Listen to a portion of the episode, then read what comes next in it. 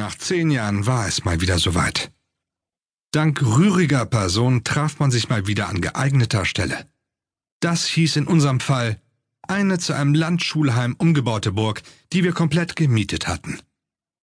Gelegen mitten im Wald und im Gegensatz zu Jugendherbergen ohne Hausmeister-Ehepaar. Wir konnten also schlicht tun und lassen, was wir wollten, in beliebiger Lautstärke und unter Einsatz unbegrenzter Mengen von Alkohol.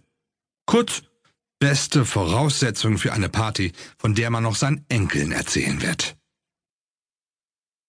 Es war im Hochsommer, Bilderbuchwetter, lockere Kleidung. Erstaunlich, wie wenig sich die Charaktere im Lauf der Zeit ändern. Es waren wie damals die gleichen, die einander umkreisten. Die gleichen Spielchen und Balzereien, auch wenn nicht wenige von uns mittlerweile Frau und Kind hatten.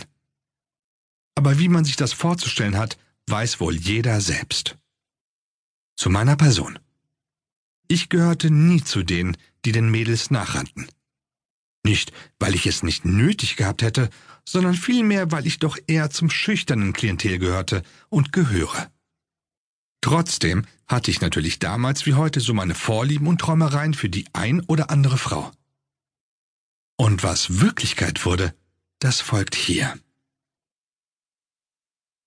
Nach der Anreise wurden natürlich erst einmal die Vierbettzimmer aufgeteilt. Karin fragte mich, ob ich nicht Lust hätte, eine Hütte mit ihr zu belegen. Astrid wäre auch dabei und jemand Viertes würde sich schon noch finden. Karin, eine Frau, die mich seit meinen ersten pubertären Fantasien nie losgelassen hatte. Dunkelblonde, lange Haare, perfekte Figur, soweit ich das durch die Kleidung je beurteilen konnte, eher der ruhige Typ, mit dem man abends mal ein paar Bier trinken geht. Mehr war auch nie. Heute mit langem Sommerkleid, nicht übertrieben sexy, aber auch nicht altbacken.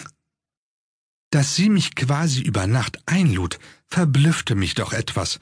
Schließlich hatten wir uns seit Jahren nicht mehr gesehen, aber wer kann dazu schon Nein sagen? Ach ja, und da war noch Astrid.